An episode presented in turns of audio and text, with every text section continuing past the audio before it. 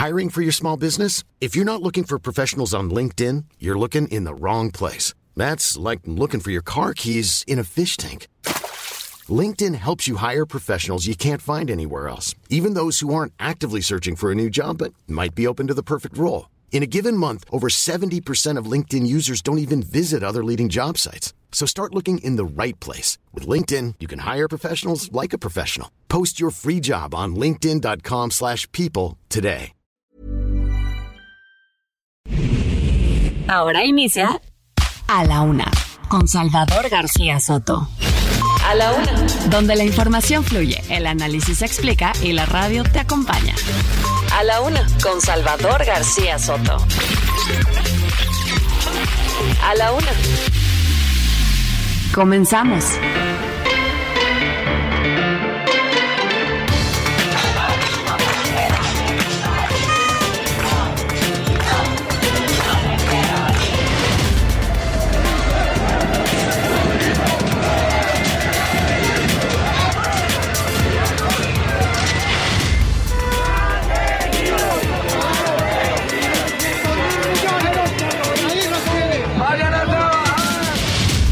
Débiles y divididos. Y a un año de la invasión sabemos cómo respondimos, unidos, decididos, fuertes, mirando al conflicto de frente.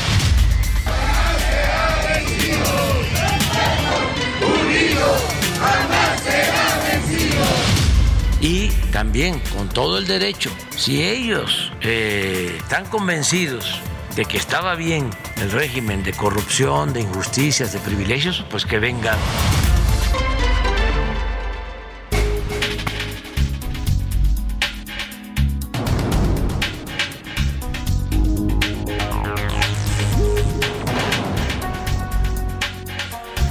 Ya es la una de la tarde en punto en el centro de la República y los saludamos con mucho gusto. Estamos arrancando e iniciando a esta hora del mediodía a la una este espacio informativo que hacemos para usted todos los días a esta hora del día. Aquí estamos, listos para informarle, para entretenerle y también para acompañarle en esta parte y en este momento de su día. En este martes 21 de febrero tenemos toda la información importante que haya ocurrido en las últimas horas aquí en la ciudad, en el país y en el mundo. Se la estaremos reportando al estilo único de este espacio informativo, donde no solo procuramos darle la noticia, no solo le contamos lo que está pasando, sino también, también le explicamos la información, le damos el contexto, le hacemos el análisis y usted, usted toma siempre su mejor opinión. Estamos listos para llevarle todo, todo lo, importante, las historias de este día, las noticias, las entrevistas, los sucesos que están afectando al país y al mundo. Vamos a hacerle un recuento de lo más relevante sucedido en las últimas horas, en las siguientes dos horas de A la Una. A nombre de todo este equipo de profesionales que me acompaña, yo soy Salvador García Soto, lo saludo con mucho gusto, le doy la bienvenida y lo invito a que se quede con nosotros y pase un buen rato informándose con la mejor información. En este martes soleado aquí en la capital de la República, 23 grados centígrados la temperatura, se espera una máxima de 25 por ahí del eh, 2, 3 de la tarde, 4 de la tarde, hace ya calorcito en la ciudad, un sol intenso, y por la noche una mínima de 9 grados centígrados. Vamos a saludar con gusto a toda la República donde sintonizan el Heraldo Radio, a todas las estaciones que se eh, enlazan con esta señal, nuestra señal del 98.5 de su FM Heraldo Radio, desde aquí, desde la Ciudad de México. Saludamos con gusto a Guadalajara, Jalisco, a la Perla Tapatía, allá en el occidente de México, a Monterrey, Nuevo León, la Sultana del Norte, allá en el norte de la República. También saludamos con gusto a la comarca lagunera en el noroeste, ahí en la confluencia de los estados de Coahuila y Durango. También a la gente de Oaxaca capital, acá en el sur del país. Los saludamos también con mucho gusto, igual que a la gente del istmo de Tehuantepec, en esta zona costera de Oaxaca. A Tampico, Tamaulipas, allá en el Golfo de México, el puerto del Golfo, junto con Altamira y Ciudad Madero, donde nos escuchan. Les mandamos afectuosos saludos. Y al sur, sur sureste del país, Tuxtla Gutiérrez, Chiapas, también les mandamos un saludo afectuoso a la gente de Chilpancingo Guerrero, que nos sintoniza todos los días. También les saludamos con gusto desde la Ciudad de México. Igual a la gente de Mérida, Yucatán, allá en la Ciudad Blanca, también saludos afectuosos para ellos. Y al otro lado del Río Bravo, ya sabe usted que también suena la señal del Heraldo Radio en el territorio de los Estados Unidos. Saludamos con gusto a la gente de McAllen y de Brownsville, Texas, estas dos ciudades fronterizas, hermanas de, de, de, de Matamoros y Reynosa, dos ciudades mexicanas donde también llega la señal del Heraldo Radio. Y más arriba, en el estado de Texas, en San Antonio y en Huntsville, Texas. Saludamos a todos los que nos escuchan a través de las frecuencias de Now Media Radio, radio perdóneme, y también en Chicago, Illinois, allá en la zona de Airville, Chicago. Nos escuchan muchos paisanos mexicanos, la comunidad latina. Les mandamos un abrazo afectuoso, igual que a la gente que nos sintoniza en Cedar Rapids y en Independence, Iowa, en esta zona de los Estados Unidos. Eh, hay mucha información importante que le vamos a estar reportando en las siguientes dos horas, deseando que el martes vaya marchando bien para usted, este segundo día de la semana, vaya pues resolviéndose sus temas, sus pendientes, sus eh, problemas que tenga ahí por resolver, sus tareas, que todo le vaya saliendo bien. Si hay problemas, contratiempos, ánimo, ánimo que nos queda todavía la mitad del día para resolver y enfrentar cualquier situación adversa. Y vámonos a la información porque se puso la situación aquí en la Ciudad de México, en la sede del Congreso local. Colectivos trans se metieron a la fuerza este mediodía al Congreso de la Ciudad de México, irrumpieron en el salón de plenos y detuvieron la sesión que estaban llevando a cabo los diputados locales aquí en la capital del país. La comunidad trans protesta por iniciativas de la panista América Rangel que pretende a los menores elegir su sexo o cambiar de sexo. Es una iniciativa que ha causado polémica entre la comunidad trans porque va pues en retroceso de los derechos y el reconocimiento de la diversidad sexual. Fue fuerte el jaloneo, llegó la policía antimotines, hubo gases lacrimógenos, hubo vidrios rotos, hubo empujones, bueno, una escena bastante fuerte la que se vivió este mediodía ahí en el Congreso de la Ciudad de México, lo voy a tener todos los detalles. Y también qué vergüenza, México tiene nueve de las diez ciudades más violentas del mundo. Haga de cuenta usted que se hace un ranking de cuáles son las ciudades más violentas del mundo y los primeros nueve lugares los ocupa México. Y hay de todo, ciudades del norte, del sur, del centro de la República, para confirmar que lamentablemente nuestro país se ha convertido en un país inseguro y violento. De estas nueve, de diez ciudades más violentas del mundo, o sea, ocupamos nueve lugares del, del top ten, para que me entienda, en cuanto a violencia en ciudades. De esas, la mayoría están en estados que son gobernados, mm, ocho, ocho estados gobernados por el partido Morena. Es el ranking de paz y justicia, lo vamos a dar a conocer más adelante, se lo voy a estar comentando. Y despilfarro, la Auditoría Superior de la Federación encontró irregularidades que podrían traducirse en un daño al patrimonio por 65 mil millones de pesos durante la cuenta pública de 2021. Todo esto, estos sí son ya, ya, eh, digamos, desfalcos al erario porque ya se, se le dio oportunidad a las dependencias de gobierno eh, de, la Administración Federal, pues eh, de comprobar estos, estos desvíos. No lo hicieron y ya está hablando en la auditoría de un daño patrimonial de 65 mil millones de pesos en el 2021, es decir, en este gobierno. Y de esos nada más ha logrado recuperar 2 mil millones. O sea, la mayoría pues siguen todavía sin ser ni siquiera eh, penalizados. Y vamos a hablar en la segunda hora de a la una. Le voy a contar del asesinato de los dos hermanitos en Oaxaca, Perla de nueve años y Daniel de siete años, que fueron encontrados muertos este sábado 18 de febrero en la carretera Juchitán Ixcaltepec, a la altura de la demarcación de El Espinal, allá en Oaxaca. Todo apunta a que su padre fue el asesino, aunque también hay versiones que insisten en la comunidad de que pudo haber sido una venganza del crimen organizado. Los niños vendían frituras en la calle para mantenerse porque su eh, padre los había abandonado, su madre murió, eran huérfanos y se mantenían de esa manera. Está conmocionando esta historia allá en la zona del Istmo. Vamos a tenerle un reporte completo con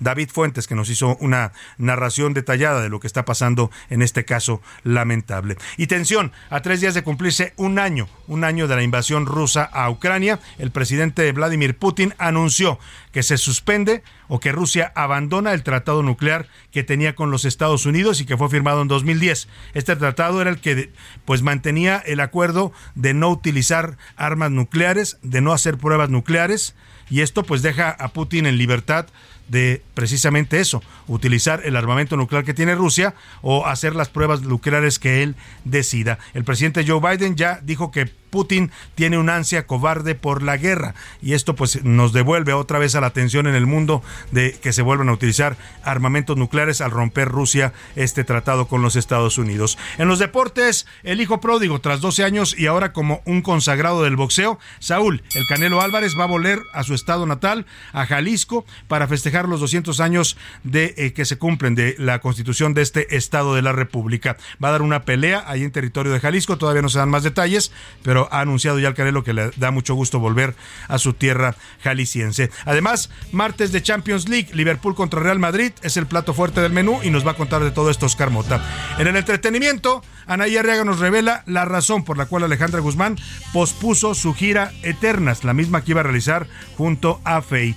Así es que tenemos un programa, como usted ve, con muchos temas variados, con distintos asuntos para estar comentando, para estar informándonos y por supuesto también para debatir. Ya sabe que este programa se propone siempre hacer un debate crítico sobre los problemas que nos afectan a todos los mexicanos y para eso, para que usted participe de este debate, le hago las preguntas de este martes. En A la Una te escuchamos. Tú haces este programa. Esta es la opinión de hoy.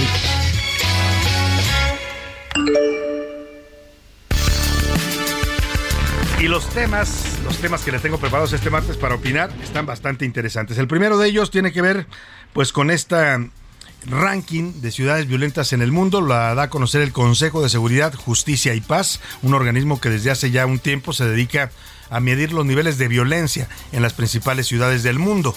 Y entre las primeras 10 ciudades que ocupan este ranking, esta categoría de más violentas, nueve de ellas son ciudades mexicanas. Ocho de ellas se encuentran dentro de estados gobernados por Morena. Le voy a dar ahora los detalles. Hay varias ciudades del estado de Sonora, está Ciudad Obregón, está Colima. Colima es la ciudad más violenta del mundo, según este reporte. Colima, que era una tierra tranquila de trabajo, de gente luchona, bueno, pues hoy está convertida en la ciudad más violenta del mundo. Eh, hay varias ciudades mexicanas, le voy a dar más adelante la lista. Por lo pronto le quiero preguntar a usted, ¿qué le dice este ranking, esta, este dato? Nada pues halagüeño y nada eh, fácil de aceptar que, México tenga la, nueve de las diez ciudades más violentas del mundo en este momento. Le doy tres opciones para que me responda. Eh, me dice que todo México es un país violento e inseguro. Me dice que es algo normal porque siempre en todos lados hay problemas de seguridad. O de plano, me dice que la estrategia de los abrazos no balazos es un rotundo fracaso de este gobierno.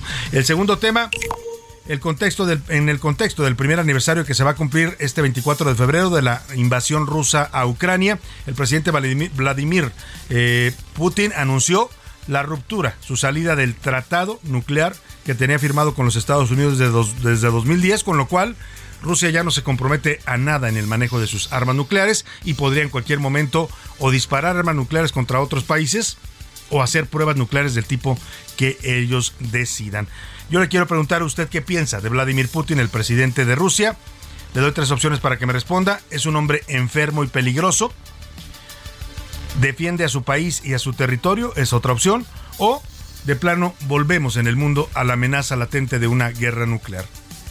Y el último tema tiene que ver con el presidente López Obrador, que ayer causó polémica, sobre todo en los estados del norte del país, porque dijo López Obrador de plano que la planta de Tesla no debe instalarse en Nuevo León, que él no va a permitirlo porque no hay agua y no hay electricidad suficiente. Eso dice el presidente. Entonces, que va a hablar con Elon Musk y su gente de Tesla para que mejor se lleven la planta o se la traigan aquí al, estado de Hidalgo junto al AIFA o se la lleven al sureste. Como si estas cosas las decidieran los eh, señores de Tesla por recomendaciones de los presidentes. Ellos deciden donde, donde les conviene, donde hay la infraestructura, donde hay la mano de obra. Pero bueno, esto desató muchas críticas, muchas respuestas airadas, molestas de gobernadores de Nuevo León, por supuesto. Le contestó el gobernador de Nuevo León, también el de Coahuila. Dijeron, oiga, ¿por qué el presidente nos quiere quitar inversiones? Si el señor Tesla, si el señor Elon Musk y su fábrica de Tesla quieren venir a Nuevo León, pues que vengan a Nuevo León. Ya más bien que diga cómo va a resolver el problema del agua.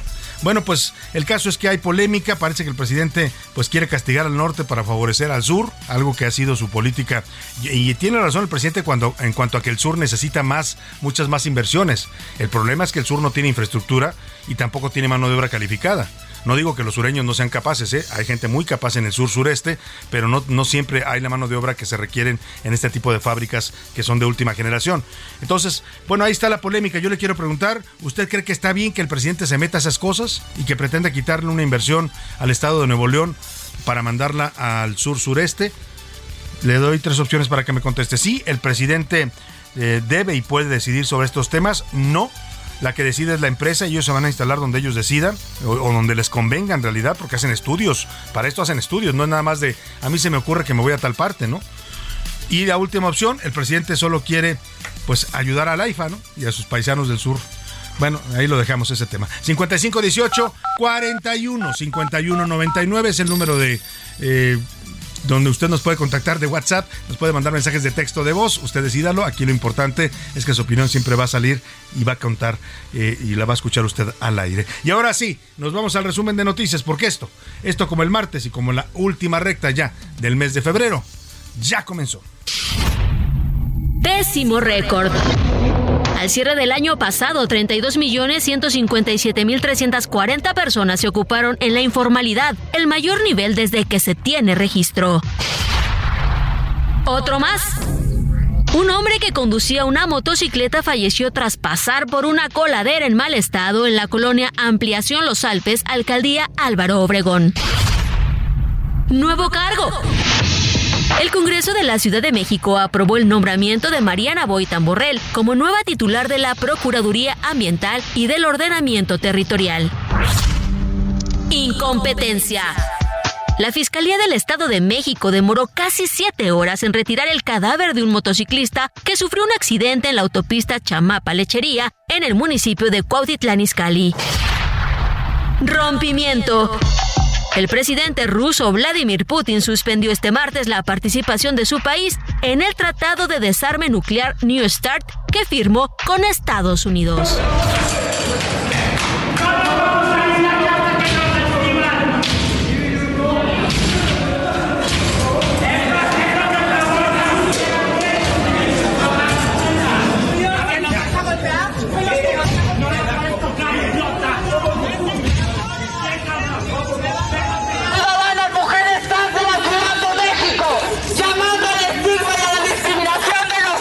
Que con fundamento en el artículo 28 del reglamento de este Congreso y en razón de que no hay las condiciones para continuar con la presente sesión, esta presidencia ha determinado suspender la sesión y mañana por, la, por lo que se cita todas las diputadas y diputados el día de mañana, miércoles 22 de febrero a las 9 horas. Bueno, esto que acaba usted de escuchar es el momento en el que el presidente del Congreso de la Ciudad de México suspende la sesión que se estaba llevando a cabo esta mañana porque un grupo de colectivos, de colectivos de la comunidad LGBTIQ y más, sobre todo colectivos de la comunidad trans, arribaron al recinto ubicado en la calle de Donceles, al recinto del Congreso de la Ciudad de México, para irrumpir y exigir que cesara esta iniciativa de una diputada del PAN que pro, propone eh, pues eh, impedir que los niños puedan definir su orientación sexual a determinada edad. La violencia se desató cuando estos grupos intentaron entrar por la fuerza al recinto, la seguridad trató de impedírselos, terminaron rompiendo vidrios, empujando las puertas, hubo gases lacrimógenos, hubo jaloneos, escenas bastante dramáticas, tuvo que llegar la policía antimotines, finalmente entraron a las 11 de la mañana y lograron interrumpir la sesión que estaba llevándose a cabo. Eh, la protesta tiene que ver con la mm, iniciativa que presentó la diputada del PAN, América Rangel, que plantea esto, que no se permita a los menores de edad realizarse tratamientos u operaciones para cambiar de sexo. Israel Lorenzana se encuentra ahí en el recinto legislativo de Donceles, el Congreso de la Ciudad de México, donde ocurrieron los hechos. ¿Qué ha pasado, Israel? Cuéntanos, te saludo, muy buenas tardes. Salvador García Soto, un gusto saludarte esta tarde. Pues como lo señalas, integrantes del colectivo Resistencia Trans vandalizaron el Congreso de la Ciudad de México, esto en protesta de una iniciativa que protege a los menores de edad de tratamientos y cirugías de cambio de género, Salvador. Fue precisamente estos jóvenes quienes intentaron ingresar de forma violenta al interior del Congreso de la Ciudad de México, que se ubica en las calles de Donceles y Allende, aquí en el centro histórico. Los manifestantes rompieron los vidrios de la puerta principal y pintaron la fachada del edificio. Ante ello, bueno, pues la sesión del Congreso Salvador fue suspendida y los legisladores solicitaron, pues, en apoyo a las autoridades policíacas. Cabe recordar que la semana pasada, Salvador, la diputada América Rangel presentó una iniciativa de ley para prohibir que menores de edad se sometan a tratamientos y cirugías de cambio de género y se pues castigue con cárcel a quien realice estos procedimientos en menores. Ya para estos momentos se han retirado los manifestantes, personal del gobierno de la Ciudad de México ha llegado a llevar a cabo la limpieza de las escalinatas y también de la entrada principal. Y bueno, pues señalar que los manifestantes se retiraron con los elementos de la Secretaría de Seguridad Ciudadana. Pues Salvador García Soto, es la información que te tengo. Muy bien, Israel. Bueno, pues vaya escena la que se vivió. Vimos eh, algunas imágenes, Israel, bastante intenso, el jaloneo. Eh, ¿Hubo heridos al final o qué fue lo que se reportó, Israel? Pues eh, por lo menos dos personas las reportaban lesionadas en el interior del Congreso, fueron trasladadas a bordo de una ambulancia, llegó personal también de protección civil de la alcaldía y por supuesto el personal de seguridad del Congreso estuvieron trabajando en el momento en el que se registró pues este enfrentamiento entre manifestantes y el personal de seguridad, Salvador. Claro, pues vamos a estar al pendiente de esta situación, Israel están ahí en el Congreso eh, Capitalino. Te agradezco mucho el reporte, Israel. Buena tarde. Hasta luego. Bueno, vamos a escuchar justamente esto que le preguntaba Israel, una, eh, una, una, declaración que subió a las redes sociales una activista, activista de la comunidad trans, eh, se llama Samano Cueva, y ella dice que fue golpeada por los policías. Escuchemos. Estoy dentro del Congreso, intentamos entrar, nos metimos, nos reprimieron, estoy toda golpeada, seguridad del Congreso me golpeó Estoy en el Congreso de la Ciudad de México. No me dejan salir. Necesito ayuda.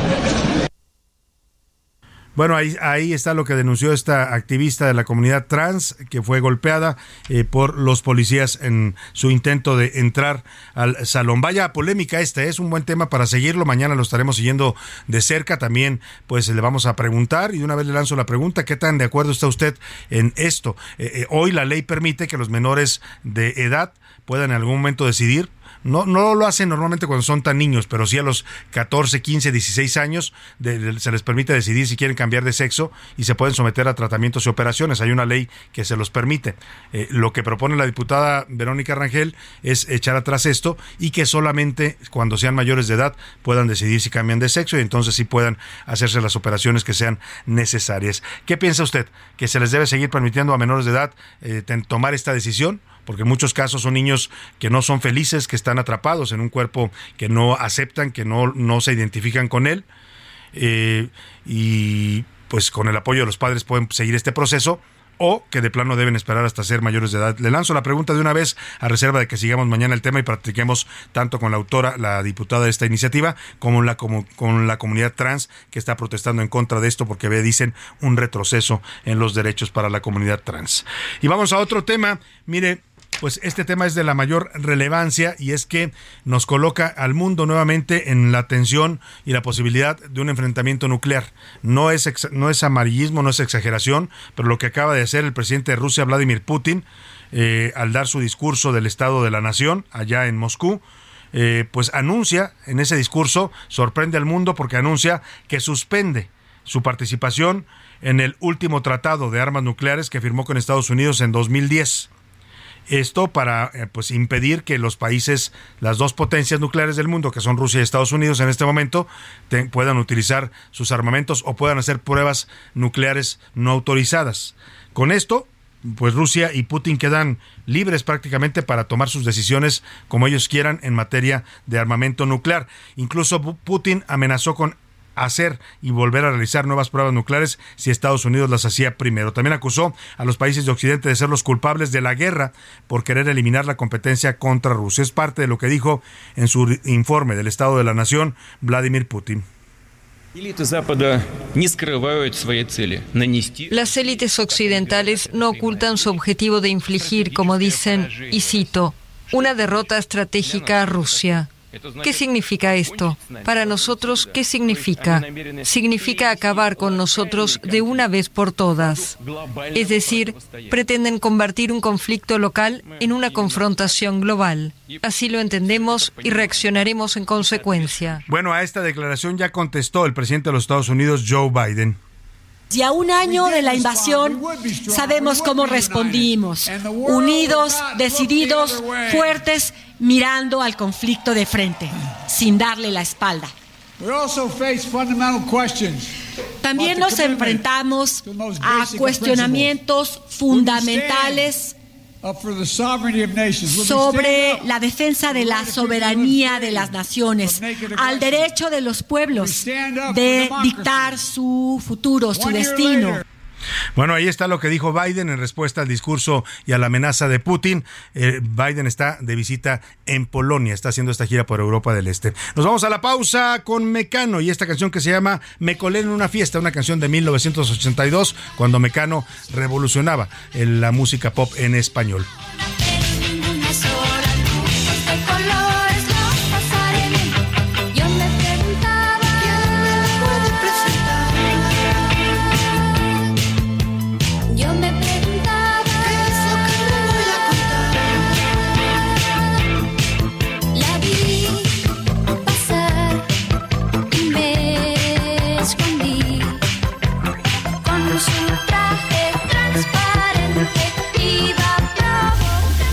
En un momento regresamos. Ya estamos de vuelta en A la Una con Salvador García Soto. Tu compañía diaria al mediodía. La rima de Valdés. ¿O de Valdés la rima? Les dieron el mismo guion a dos influencers famosos que fueron ambos airosos al AIFA a darse un quemón. ¿Se subieron a un avión o nada más fue reseña? De una muestra muy pequeña de coincidencias de ambos. Qué bueno que allá en el tambo no los buscan de la greña. Don Luisito comunica, también don Aquiles Chávez.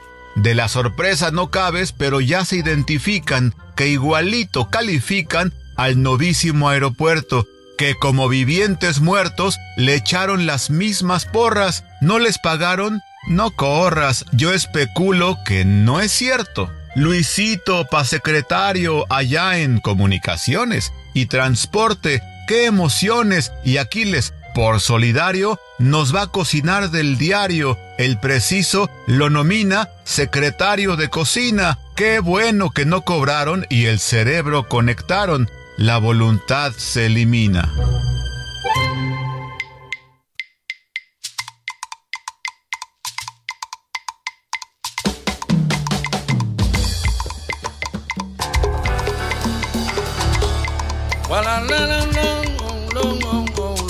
La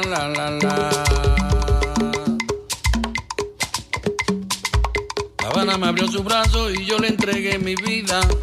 La Habana me abrió su brazo y yo le entregué mi vida. aunque sea de provincia, La Habana siempre es mi guía. aunque sea de provincia, La Habana siempre es mi guía. Limpia y bonita como fue ayer. Mucha y marchita como está hoy.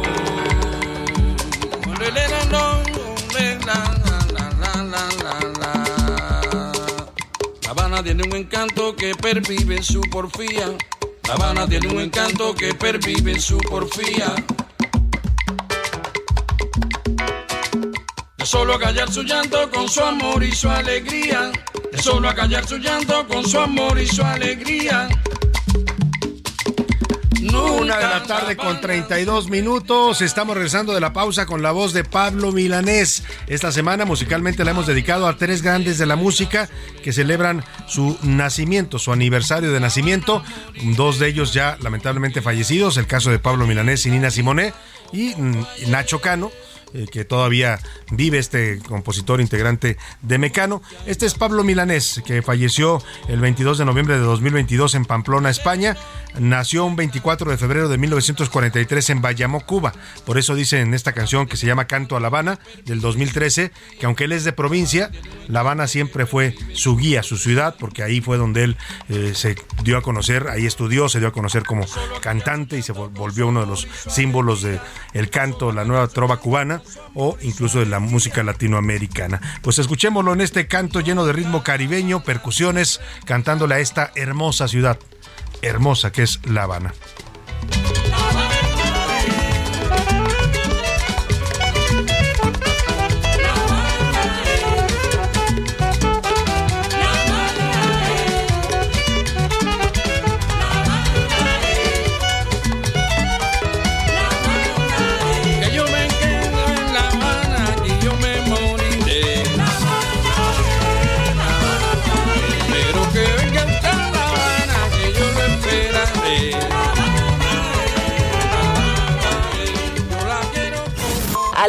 Con Salvador García Soto.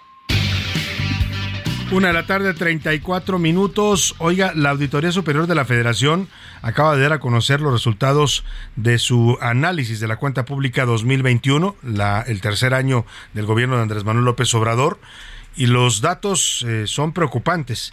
Eh, hay mucha información sobre las grandes obras del presidente, información no tan positiva, lamentablemente, por ejemplo, del tren Maya, que le están dando muchos recursos o pagaron muchas eh, obras a sobreprecios. Se habla el reporte de la auditoría de miles de millones de pesos que se pagaron de sobreprecios en varias obras del Tren Maya. Acusa, señala, directamente no acusa, porque todavía no es una acusación penal, pero sí señala al Fonatur. También habla de la refinería de Dos Bocas. Oiga, el costo de la refinería de Dos Bocas, según este reporte último de la Auditoría Superior de la Federación, ya es de 15 mil millones de pesos.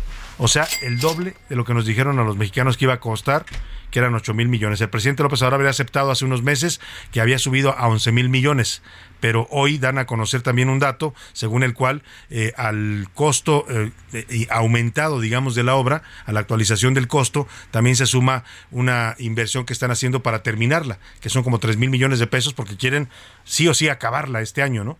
Ah, porque así lo prometió el presidente, aunque no refine una gota de, petróleo, pero la van a inaugurar y para eso están metiendo todo este dinero. Eh, pero el dato más preocupante es el que se revela sobre dependencias federales y estatales, órganos autónomos y empresas del Estado. En total, generaron posibles daños al erario por 65 mil millones de pesos. De esa cifra, la auditoría solamente ha logrado recuperar 2.994 millones, es decir, quedan por aclarar 61.840 millones de pesos. Los, eh, las secretarías más observadas en esta, pues en este desvío de recursos que te tiene que probarse todavía están la agricultura, o sea, la SADER, que se llama, Agricultura y Desarrollo Rural, Turismo, la Secretaría del Bienestar, esta de los programas sociales de López Obrador, la Secretaría de Salud, la del Medio Ambiente y la Secretaría de Educación Pública. José Luis Sánchez Macías nos da los detalles.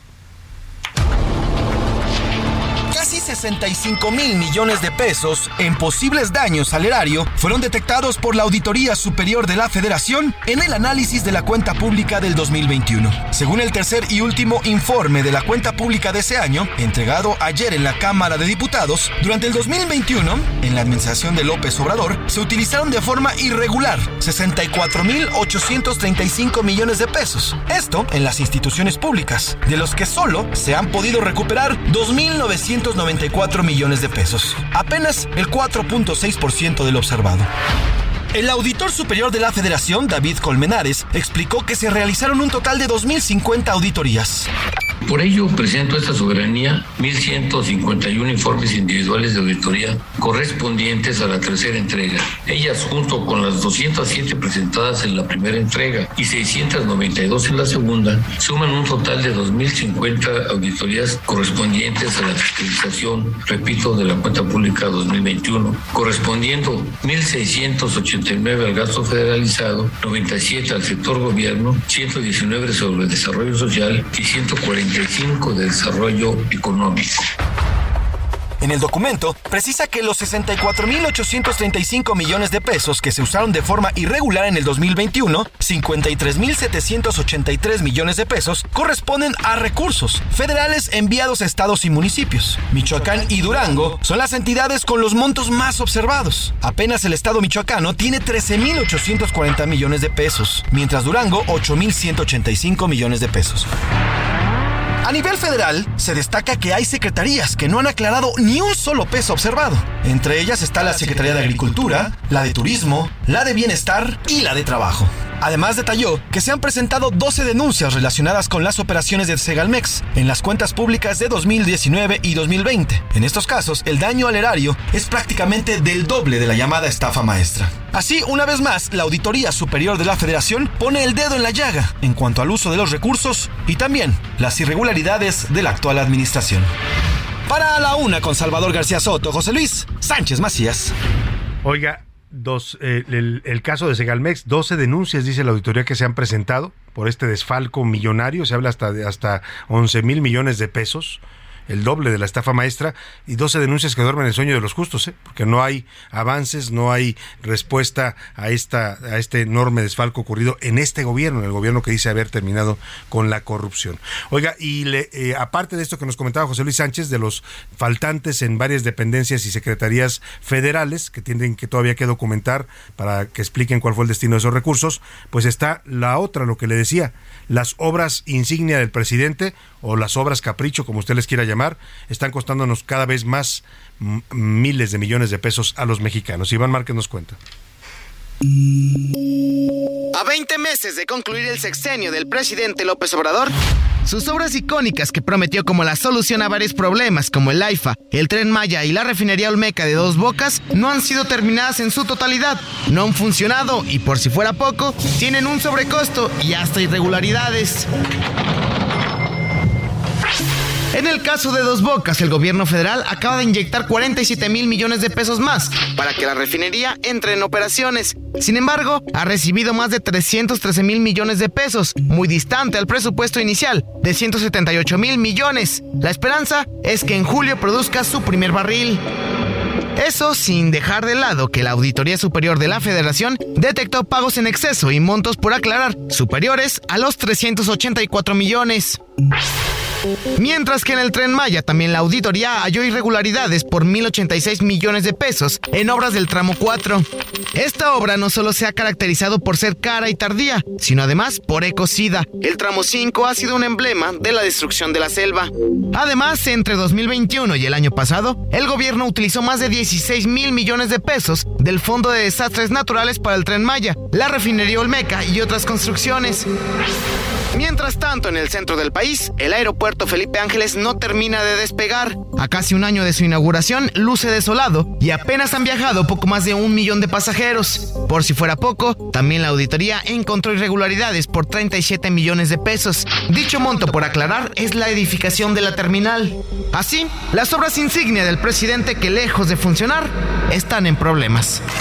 Destaco la construcción del aeropuerto Felipe Ángeles, aún superando varios obstáculos. Vamos a cumplir el compromiso de que el tren Maya sea inaugurado en diciembre de 2023. Nadie hizo negocio para aprovecho personal en la construcción de la refinería, que no hay corrupción. Para la una con Salvador García Soto, Iván Márquez. Bueno, eso dice el presidente que no hay corrupción en la refinería, pero el costo del doble no lo explica. O sea, sí es un es cierto que se actualizan muchos materiales que se van usando, que va subiendo los precios del acero, etcétera, etcétera. Pero oiga, de 8 mil millones de dólares que dijeron que iba a costar, ya vamos en 15 mil millones de dólares. Y lo que falta todavía, porque la refinería no está terminada. Aunque la vayan a inaugurar el presidente, todavía no está terminada. Así es que nos están saliendo caros los caprichos presidenciales a los mexicanos. Oiga, vamos a otro tema rápidamente. Ayer lunes veíamos en la cuenta de Twitter del alcalde de Benito Juárez aquí en la Ciudad de México, Santiago Tabuada, eh, una denuncia eh, en la que él decía que iba saliendo en su camioneta de la Cámara de Diputados por la zona del Congreso de la Unión y que de pronto su camioneta fue detenida por agentes de la Secretaría de Seguridad Ciudadana de la Ciudad de México.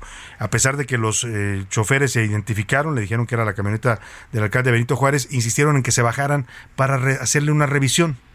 Y el alcalde eh, Tabuada se pregunta en su cuenta de Twitter si esto pues es un error, una casualidad o es una campaña de intimidación. Se lo pregunta directamente a la jefa de gobierno Claudia Sheinbaum. Está en la línea telefónica Santiago Tabuada, alcalde panista de Benito Juárez. ¿Cómo está, alcalde? Que lo saludo con gusto. Buenas tardes. Gracias, dar un saludo a ti y a todo tu auditorio. Pues, eh, pues mira, la verdad es que la pregunta sale por toda esta, inclusive este intimidación eh, que la semana pasada estuve denunciando y con mucha claridad con la responsabilidad que tiene que asumir la jefa de gobierno Claudia Sheinbaum.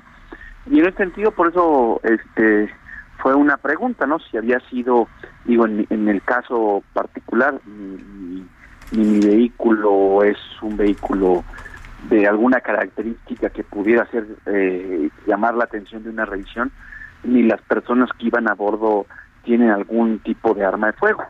Este, por eso fue lo extraño, por eso inclusive este lo delicado del asunto que pues no venía ningún retén, no fue fue una motocicleta que alcanzó al vehículo, ni siquiera vamos a decirlo, estos retenes que normalmente te ponen como el alcoholímetro que pasa toda la fila y que bueno, pues te tocó una revisión y con mucho gusto.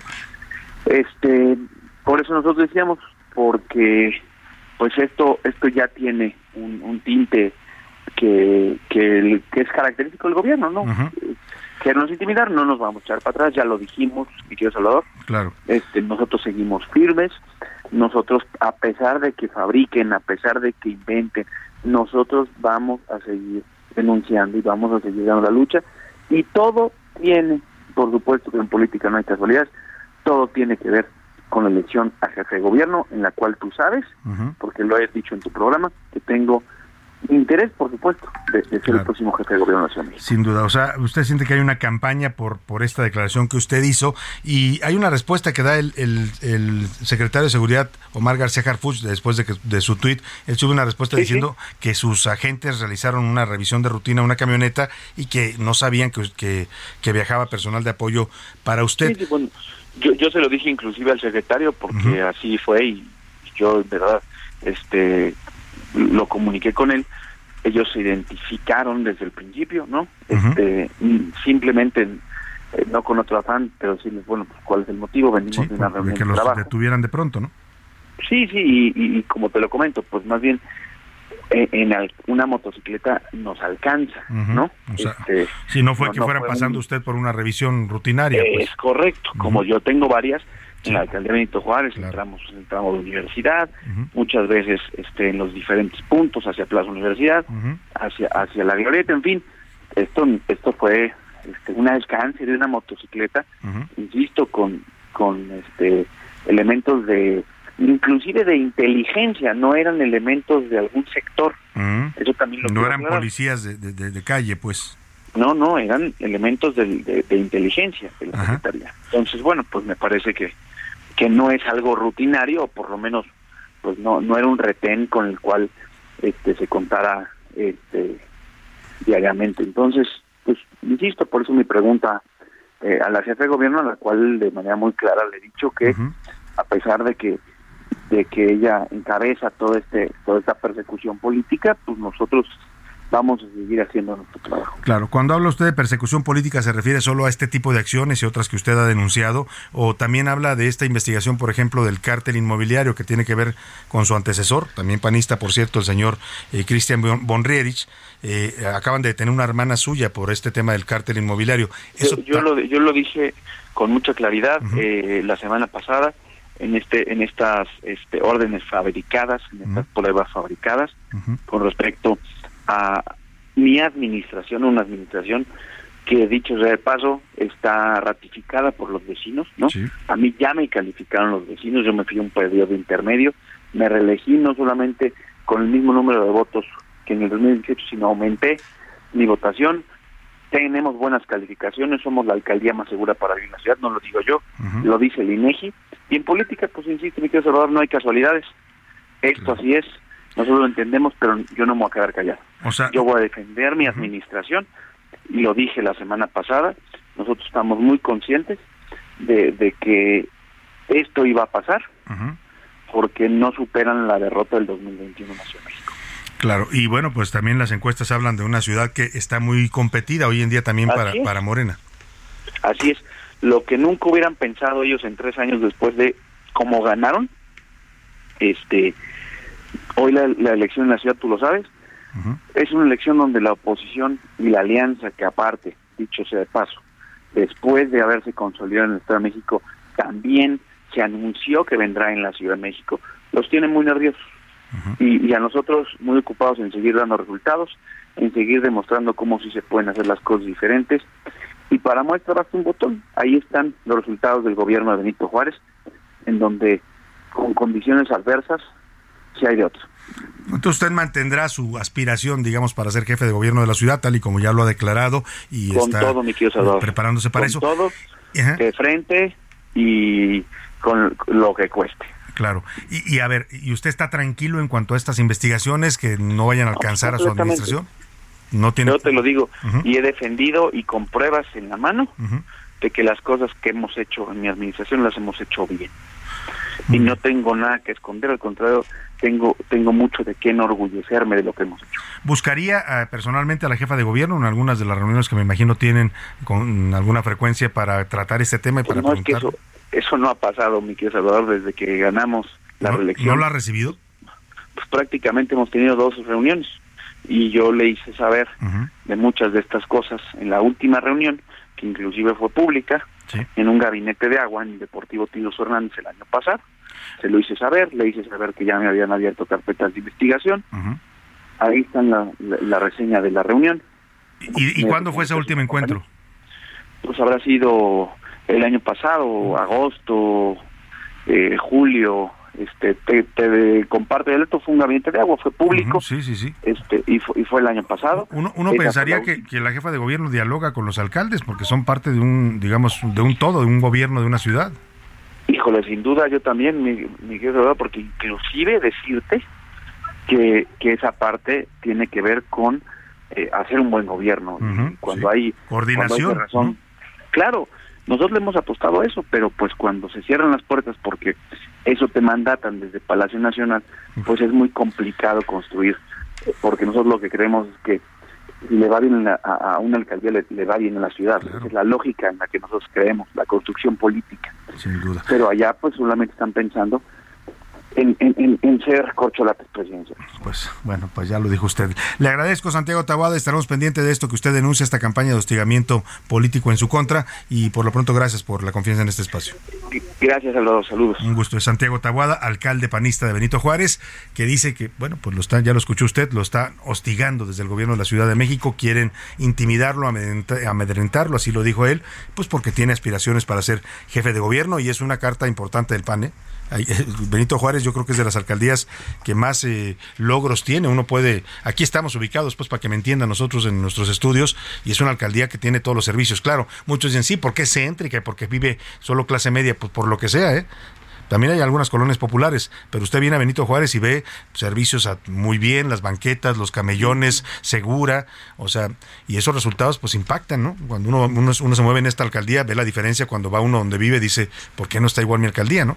Bueno, en fin, ahí está la denuncia que hace Santiago Taboada, alcalde panista de la Ciudad de México. Y vamos rápidamente al plan B, porque ayer, ayer por la tarde, finalmente las Comisiones Unidas de Gobernación y Estudios Legislativos en el Senado de la República avalaron el llamado plan B del presidente López Obrador. Dejaron fuera la llamada cláusula de vida eterna hasta que le querían volver a revivir querían revivirla para darle vida, pasarle votos artificialmente al PT y al Partido Verde, los aliados de Morena. Al final la sacaron, pero sí aprobaron otras leyes que ya avanzaron y que van a llegar hoy a la Gaceta Parlamentaria para discutirla en, en el Pleno en la sesión de mañana miércoles. Vamos contigo, Misael Zavala, cuéntanos qué fue lo que pasó ayer y qué se prevé en esta votación que seguramente ganará Morena. Buenas tardes, Misael.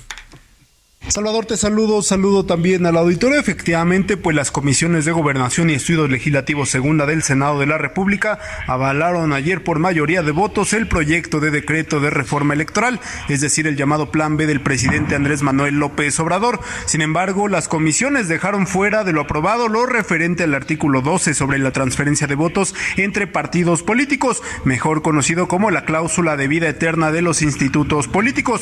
Morena y aliados avalaron que el tema de la vida eterna para partidos deba ser discutido en otro momento, ya que hubo una violación al proceso legislativo por parte de la Cámara de los Diputados. Salvador, y es que esta cláusula había generado controversia porque significaba que a través de un convenio de transferencia de votos se daba vida eterna a esos partidos políticos que no alcanzaban muchos votos en elecciones federales, muchas veces pues no alcanzaban el 3% de la votación y a través de esa transferencia de votos se garantizaría que se mantuvieran como institutos políticos nacionales en este sentido, senadores de oposición como Damián Cepeda expusieron en el debate que con esta votación Morena dejaba con vida esta cláusula de vida eterna y podría avalarse en otro momento para beneficiar a estos partidos políticos pequeños o los partidos denominados satélites. Pero ¿qué te parece si escuchamos cómo lo dijo Damián Cepeda? Para nosotros también es una buena noticia porque entonces ya vamos a poder impugnar. O sea, para el país es, es algo positivo que esto ya se publique por quienes lo aprobaron, lo manden publicar y para poderlo impugnar porque nosotros creemos que es dañino. Las comisiones del Senado avalaron las reformas a la Ley General de Instituciones y Procedimientos Electorales,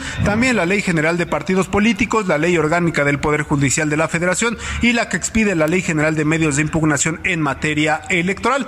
Este dictamen pasará al Pleno del Senado hoy martes en la sesión ordinaria, donde se le dará primera lectura y en la sesión del día de mañana miércoles se estaría votando ya en el Pleno del Senado de la República.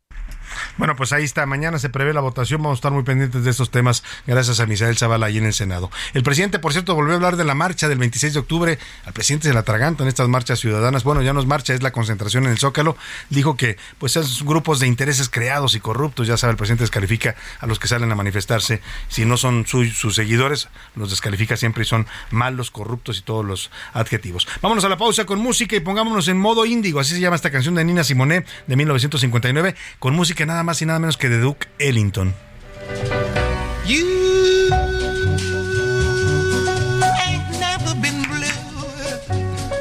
No, no, no, child. You ain't never been blue till you've had that mood indigo.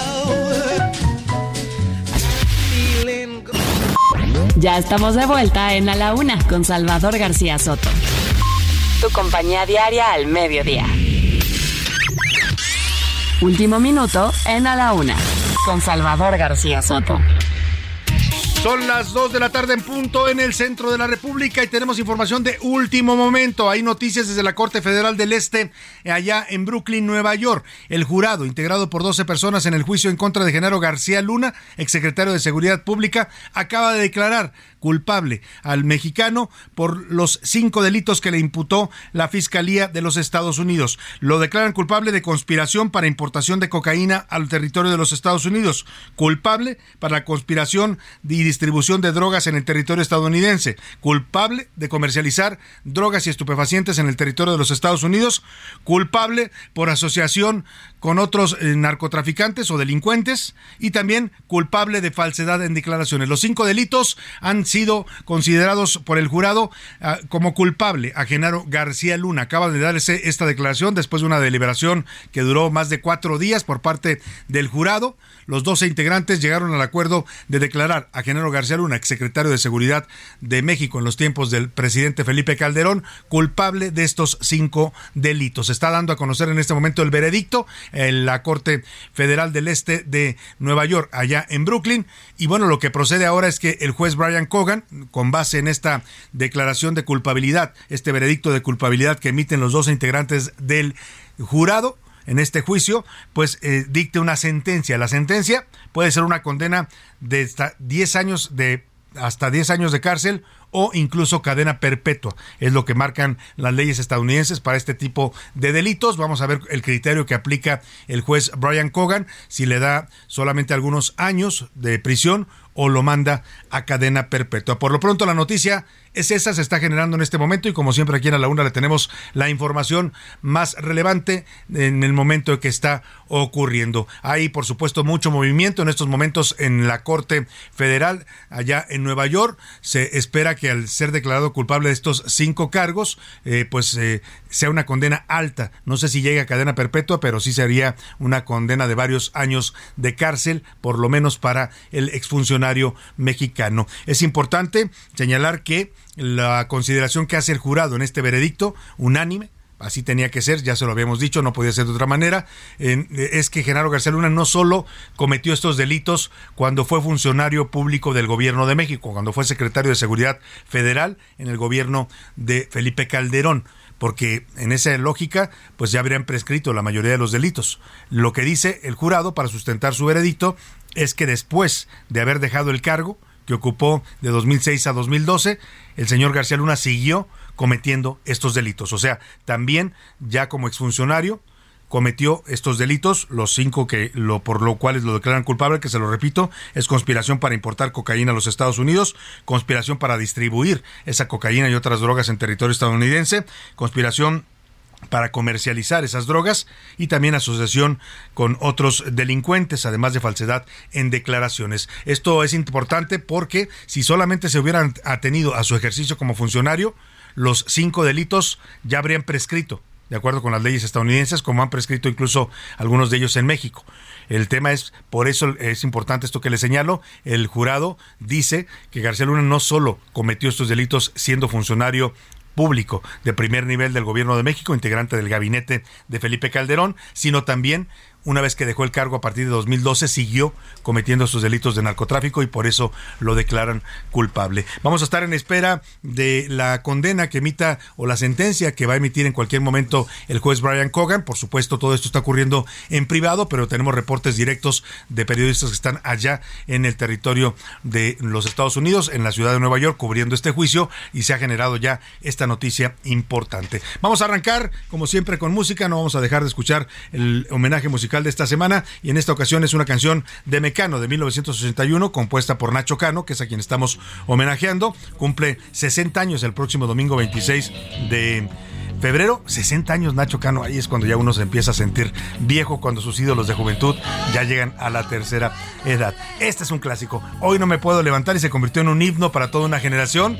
Después de la fiesta del fin de semana, todos cantábamos esto los lunes y muchos todavía lo siguen cantando. Comenzamos así la segunda hora de A la Una.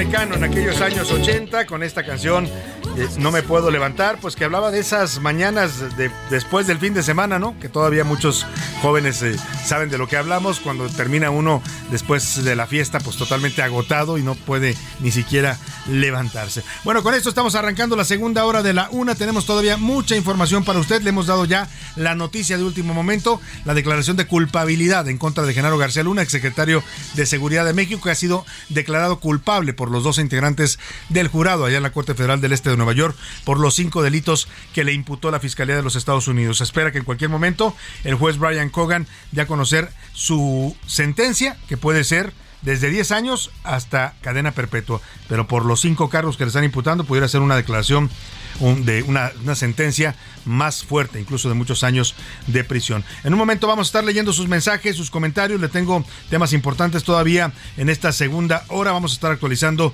las noticias, las historias. Vamos a platicarle de este, de este drama ocurrido en Oaxaca con la muerte de estos dos pequeñitos que fueron encontrados muertos. David Fuentes, reportero especial de la UNA, se fue hasta allá, hasta la zona del Istmo, a este asunto y hay con consternación por la muerte de estos dos niños. Todavía no se sabe bien a bien por qué los asesinaron, los asfixiaron prácticamente. Hay una versión que dice que pudo haber sido el padre que los había abandonado y otra versión que dice que pudo haber sido una venganza del crimen organizado en contra de niños. ¿eh? No sería la primera vez que ocurre en México. Pero vamos rápidamente a hacer un, corte porque tengo la línea telefónica en este momento y le agradezco que nos tome la llamada al abogado Alejandro Romano. Él es abogado, representante de la ministra Yasmín Esquivel y ayer acudió a la UNAM, al Comité Universitario de Ética, para entregar más pruebas y documentos que dice eh, demuestran la inocencia de la ministra Esquivel en la acusación de plagio que le formuló la Facultad de Estudios Sociales de Aragón. ¿Cómo está, abogado? Qué gusto saludarlo. Buenas tardes. Mucho gusto en saludarle, a sus órdenes.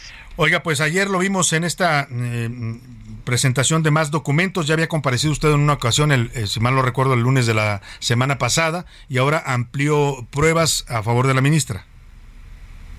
Mire usted, en realidad, eh, el 13 de este mes comparecí por primera vez en representación de la señora Esquivel ante el Comité de Universitario de Ética, pero no había tenido la oportunidad, no me la habían dado, de ver el expediente que habían formado para efectos de citar citarme o citarla a ella y a mí por conducto de su representante para comparecer ante ese comité, sino que eso fue ese mismo día por la tarde, después de que había comparecido, cuando me notificaron un escrito mediante el que me indicaban que al día siguiente quedaría a mi disposición para consultarlo el expediente relativo, cuando debió de haberse hecho eso desde luego antes de mi primer comparecencia.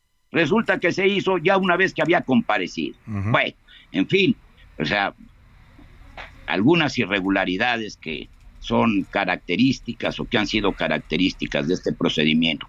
Con motivo de eso, tuvimos ya la oportunidad de examinar el expediente y nos concedieron un plazo que venció ayer para que pues, manifestáramos lo que le correspondiera a la derecha, al derecho de, de Yasmín Esquivel y ofreciéramos pruebas que era lo que estábamos realmente esperando, ofrecer el caudal probatorio que acredita que es precisamente Yasmín Esquivel quien fue la autora de la tesis profesional con la que pudo correr los trámites para sustentar su examen profesional a fin de obtener el grado de licenciada en Derecho.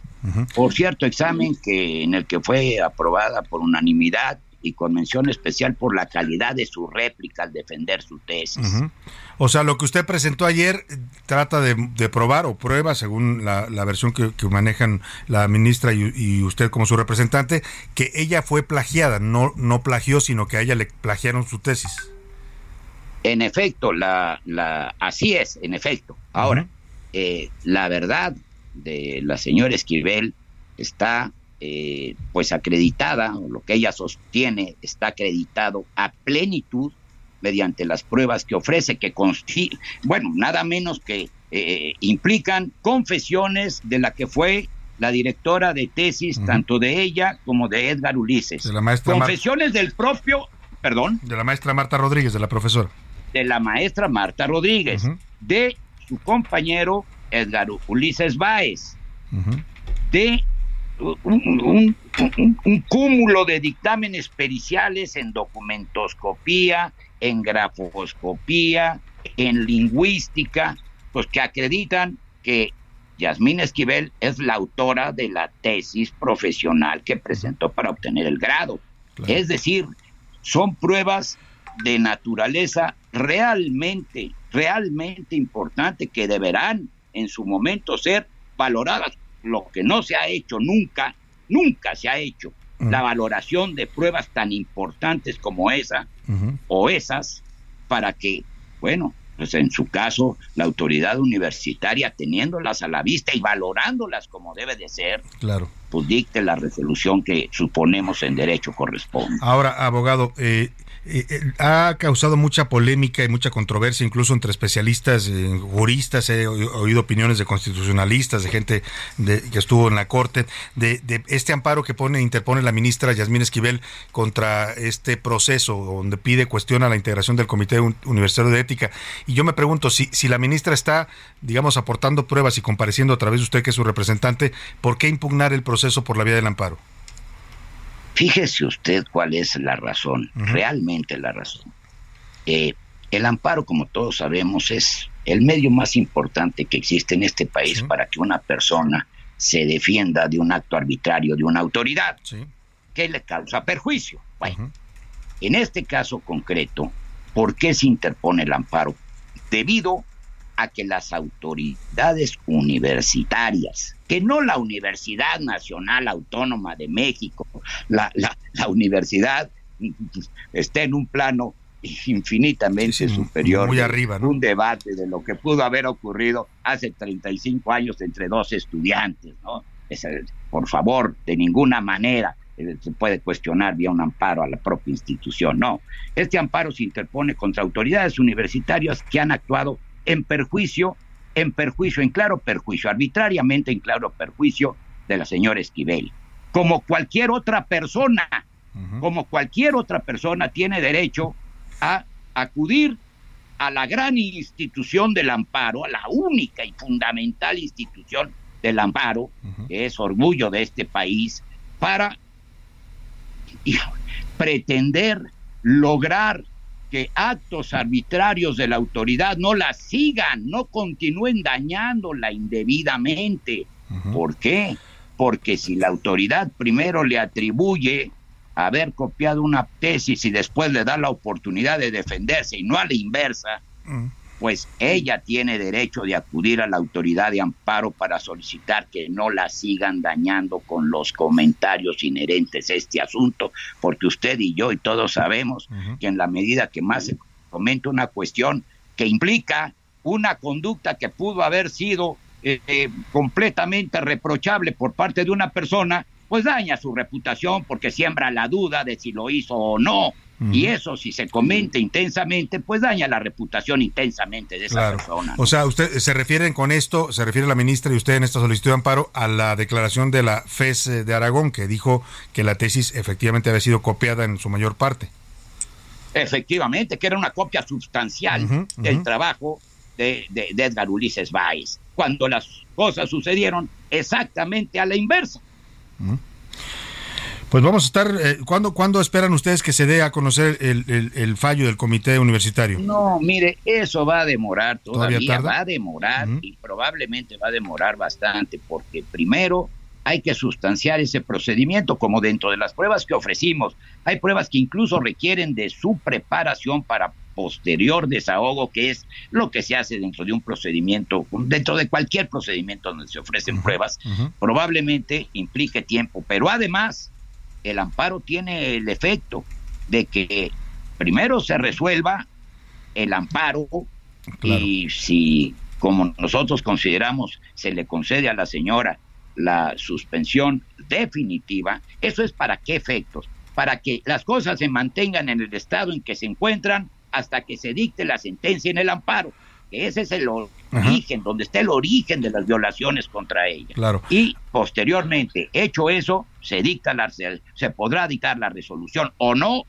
se podrá o no dictar la resolución por parte del Comité Universitario de Ética, aun cuando ya cuenta con todos los elementos para dictarla conforme a derecho. Usted confía, por lo que me dice, que les van a dar la suspensión definitiva. Ayer yo publicaba una, una tesis de jurisprudencia de la Corte aprobada en mayo de 2012, la 65-diagonal 2012, en donde un proceso similar, un procedimiento similar de la Comisión Nacional Bancaria contra un quejoso eh, que se intentó amparar, la, la, hubo una contradicción de tesis que llega a la Corte y la mayoría de los ministros dice no se debe conceder amparo por parte del juez porque no hay ningún daño, se le está dando derecho de audiencia y es un proceso iniciado y no hay daño, no se están no se están cumpliendo los los los no se están cumpliendo los artículos de la ley de amparo.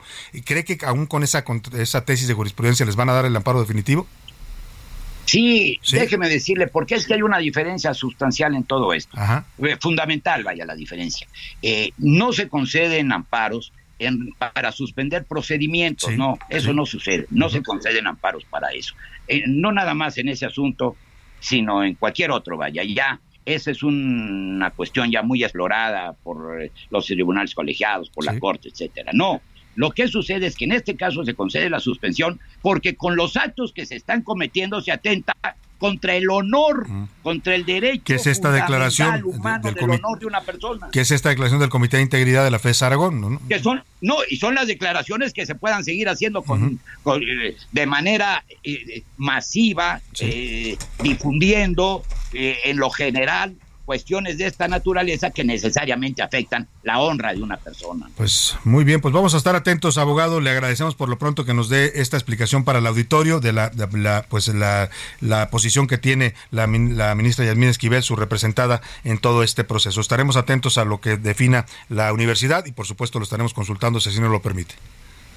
Sí, señor, un privilegio tener la oportunidad de platicar con usted y estaré pendiente. Gracias al abogado Alejandro Romano, abogado de la ministra Yasmín Esquivel. Ahí está su posición. Las pruebas que presentó ayer dicen que, eh, pues, eh, eh, ellos dicen que eh, a Yasmín le copiaron la tesis, que Edgar Ulises Baez le copió la tesis y no a la inversa. Ahí es, lo que ellos intentan probar ante el Comité Universitario de Ética. Oye, rápidamente, José Luis Sánchez, eh, se vio entrar en estos momentos allá en la Corte Federal del Este de Nueva York. Eh, ¿Quién llegó? ¿El juez Brian Cogan? Se trata, Sador, buenas tardes, buen martes. Se trata de los fiscales. Los fiscales ya ingresaron, ya ingresaron a esta Corte. Ahora, lo que se sabe y lo que se está diciendo y nos están informando nuestros periodistas allá es que la sentencia no se daría hoy, va a tardar días, incluso meses podría tardarse. puede tardar Hay todavía? quien dice todavía, voy a confirmar eso, pero que la- se podría dar la sentencia incluso en mayo o junio. Todavía podría tardarse muchísimo, muchísimo tiempo que el juez analice, porque es parte, son dos procesos. Es, Y es que la culpabilidad y la Y sentencia. la sentencia, y fíjate, ahí tiene mucho que ver lo que yo comentaba. El- el- el- ahí ayer hablaba yo con un especialista en derecho, un reputado y reconocido abogado mexicano, que me, a- me afirmaba esto, que los delitos de los que están acusando a Genaro García en este juicio en Estados Unidos ya prescribieron. Todos ya prescribieron. Entonces, seguramente esta consideración la, la tendrá que valorar el juez. Por eso es importante lo que decía yo, el jurado dice, no solo cometió los delitos siendo funcionario, que fue de 2006 a 2012, sino después de, dejo- de dejar el cargo, siguió cometiéndolos. Eso es importante porque ahí podrán actualizar, decir, pues no prescriben porque desde el 2012 al 2020 el señor siguió incurriendo en estos delitos. Sí, el juez todavía tiene muchas cosas por, por qué analizar, analizar. y para determinar, porque tiene que haber sentencia por cada uno de los delitos, Salvador. Y al final se hace como un compendio y ya se da una sentencia final. Entonces todavía faltan días, a lo mejor hasta meses para la sentencia. Pues vamos a estar muy pendientes rápidamente de eso. Vámonos a rápidamente los saludos de nuestro auditorio porque no podemos dejarlos fuera. Ya está conmigo aquí José Luis, también viene por ahí Laura Mendiola. Y vamos rápidamente a preguntar en este espacio, como lo hacemos siempre a esta hora. ¿Qué dice el público? Muchísimos mensajes, Salvador. Y Laura corriendo. Quería gritar, ¿qué dice? Laura corriendo porque anda entre que ya hace las entrevistas, va y viene. Sí, no, muy muy Bienvenida, activa, Laura. ¿Qué tal, Salvador? Un gustazo aquí corriendo con ustedes para Es tener que- la información de último momento Eso. actualizadísima. Las entrevistas y buenas entrevistas Sí, que hemos buenas. eh, hoy. Nos dice por acá María Teresa Sapiani, nos dice Bast, muy bien, apellidos muy extranjeros, pero nos dice por acá, referente a que México tiene nueve de cada de 10 de las Ciudades ciudades, más más peligrosas, yo creo que nuestro México es cada vez mucho más violento. Lastimosamente nos estamos acostumbrando a eso. Y eso es lo fuerte. Qué doloroso, ¿eh? De verdad, sí es, sí es para dar no solo pena, sino es para preocuparse. O sea, estamos hablando de las ciudades más violentas del mundo, para que se ubique Claro. usted. O sea, Sí, sí, sí. Colima como la ciudad más violenta de todo el planeta. Ciudad Obregón, ahorita, ahorita vamos a, a tener Ahorita la lista, pongo, ¿no? sí, Ahorita la ponemos Es para una nota, sí, sí, que sepa cuáles son, pero sí es bastante grave lo que se da a conocer. Nos dice por acá Rodrigo Rodrigo Pastrano dice Salvador, eh, buenas tardes. Sobre el tema de García Luna, bueno, yo creo que en España hay alguien que no le cayó muy bien esta, esta noticia. Eh, sobre el tema de las ciudades más violentas, mira, nosotros vivimos todos los días en violencia y todos los días nos tenemos que salir adelante porque al final no hay de otra, nadie nos Pues cuida, tenemos que seguir viviendo en este país. Hemos aprendido los mexicanos a sobrevivir en medio de esta violencia, es la verdad. Eh, nos dice por acá, Salvador, ¿cómo estás? Muy buena tarde. En- sobre el tema de las, de las ciudades más violentas, la mía, yo vivo acá en Chilpancingo. No está Chilpancingo, pero sí está Acapulco. Ahorita les vamos a decir, pero bueno, Chilpancingo nos dice por acá, aquí en Chilpancingo vivimos de verdad días terribles. nos Oye, acá. Ayer tarde. dimos el reporte, Ayer, ¿no? sí. Amanecieron con eh, el mercado incendiado, un mercado de Chilpancingo importante y un restaurante. Exacto, que murieron dos personas. Dos cierto. personas, así es. Nos dicen por acá también, saludos Salvador, eh, buenas tardes. El abogado de la ministra, sola- solamente falta que le diga licenciado Salvador García Soto porque anda muy, está muy oriundo, dice muy...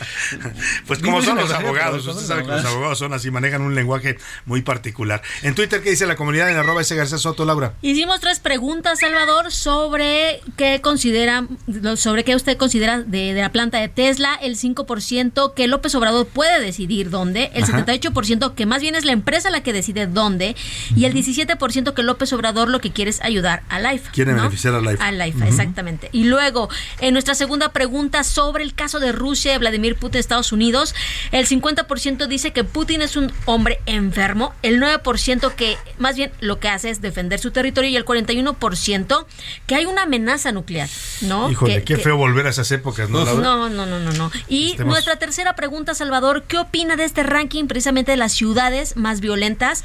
El 23% dice que México es un país violento ya por naturaleza, que el 4% que es algo ya normal y el 73% que pues sin duda la estrategia de seguridad del gobierno federal. Los fallado. abrazos no balazos sirvieron para, Para dos bendita la cosas. cosa, ¿no? Para bendita para dos cosas. Mira, nos dice, nos dice por acá. Para nada y para Para peor. lo- y para lo mismo. Para lo Rodrigo Bonilla nos dice, yo tengo una empresa de textiles. Cuando elijo dónde poner una planta, le elijo por las bondades que me puede traer, no porque un gobierno o porque alguien me diga dónde ponerla. Normalmente las se ponen en el norte porque los insumos llegan desde el norte Exacto. y es más fácil desde el norte mover las cosas hacia otros, incluso Y es hasta lo que está buscando Tesla para Es llevar sus autos a todo el mundo, desde Exactamente. Estados Unidos y de ahí para el Es resto que del no mundo. por nada Nuevo León, después de la Ciudad de México, es, es el que más inversión extranjera recibe, Sin justamente duda. por su paso hacia su la ubicación frontera. estratégica, pero porque además es un estado industrializado, Laura, que tiene, Imagínate de Tulapa tiene grandes universidades, tiene mano de obra muy calificada, esa es la realidad. ¿no? Exactamente. Si el presidente quiere que vayan inversiones al sureste, pues que le invierta la educación en el sureste y a la infraestructura y van a llegar las inversiones. Ese es, ese es, acá en el punto, la educación. No hay una educación para tener las empresas y que puedan estar ahí. Querétaro lo hizo muy bien al inicio claro, metió educación tiene y ahorita es una gran. Jalisco, lo ha hecho también ¿no? muy Muchos bien. estados de la República han Exacto. invertido en eso y se han des... Sinaloa, por ejemplo, ¿no? Que ahora también es una potencia en exportación. Porque qué pasa, llevas a Tesla, llevas a Tesla al sur, ah, ya no hay expertos, tú vas a tener que tener expertos del norte. para Imagínate, lo mandarlos llevan a. Campeche con la de Sansores. No, muy Pero bueno. además es el falso argumento de la falta de agua. Exactamente. El falso falso, argumento. argumento, porque con ese mismo argumento te acuerdas que cancelaron la planta de Constellation es, Brands en Mexicali. Y lo que da a conocer hoy eh, eh, el reporte es de, de sobre lo que consumen estas fábricas es muy poca agua. No, si no es una No es una cervecera, no es cervecera. una va a producir autos, no va a producir Refrescos, bebidas. o O sea, bebidas. Eh, se equivoca el presidente y claramente mejor que le resuelva el problema de agua en el norte de la República, porque son mexicanos, tienen derecho, y que de paso también resuelva los problemas de infraestructura en el sur sureste del país. Bueno, pues vámonos a la pausa con música, lo dejamos con esto de la gran, el gran Pablo Milamés, El amor de mi vida, y volvemos con más aquí en la laguna. Cuando me vi partir, pensé que no tendrías vida. Que gloria te tocó, que ángel te amó, que ha renacido. Que milagro se dio. En un momento regresamos. Ya estamos de vuelta en A la Una con Salvador García Soto. Tu compañía diaria al mediodía.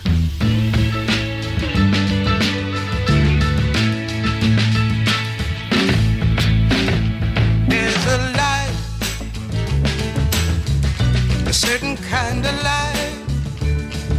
It's never shone on me. I want my whole life to be live with you, live with you. There's a way. Everybody say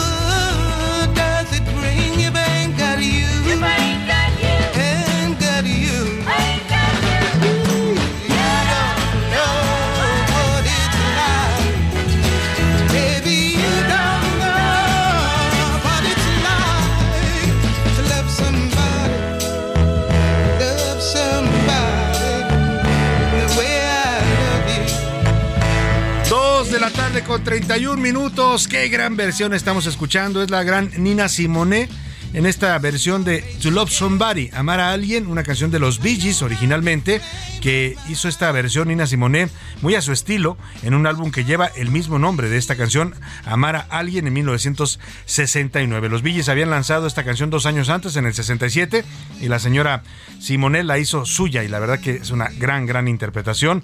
La letra dice, tú no sabes qué es amar a alguien como te amo yo. Escuchemos más de Nina Simone y seguimos con más para usted aquí en A la Una.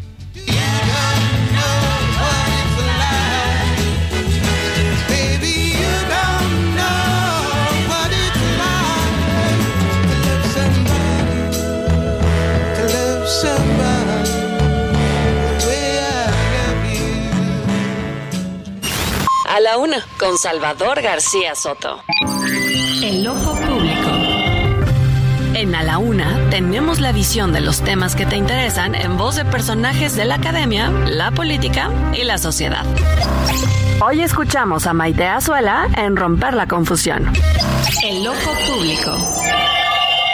Buenas tardes, Salvador. Me da mucho gusto saludarte a ti y a nuestro auditorio como todos los martes. Hoy quiero platicar sobre una historia ciudadana que es un ejemplo de resistencia frente a las decisiones del poder político.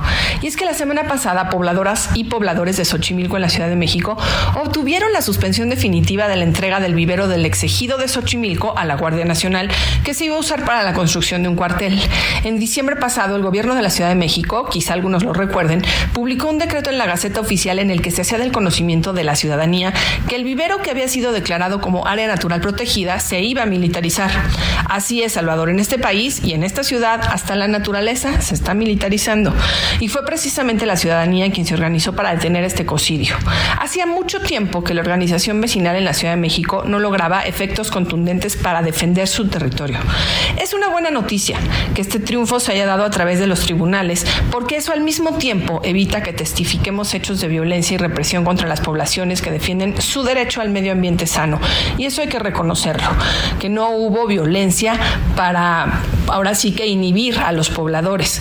Fue la jueza Sandra de Jesús Úñiga quien otorgó esta suspensión a las y los vecinos de Xochimilco. Y aunque no se trata de una decisión definitiva, porque puede tratarse de la antesala para que la resolución del amparo sea favorable a las vecinas, pues lo que sí es un hecho es que nos deja un buen antecedente de la defensa al medio ambiente. Estaremos pendientes porque aunque no vivamos en Xochimilco, sí es un área natural protegida que destruida nos afecta a toda la población de la Ciudad de México, al país y pues como sabemos con el medio ambiente también al mundo.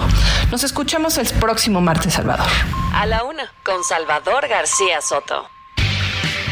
Muchas gracias a Maite Azuela por su colaboración de cada martes, romper la confusión. Interesante esto que comenta eh, sobre el deterioro ambiental en Xochimilco. Veía un reporte el otro día de cómo todas las zonas eh, ambientales de la Ciudad de México, Tlalpan, Xochimilco, Milpalta, eh, eh, se las ha ido comiendo la urbanización. Cada vez hay más asentamientos irregulares, muchos de ellos, y el gobierno de Claudia Sheinbaum decidió ya regularizar la mayoría. Entonces, lo que hacemos, es lo que está haciendo, lo que estamos haciendo es acabar con lo los pocos pulmones que nos quedan en esta ciudad ¿eh?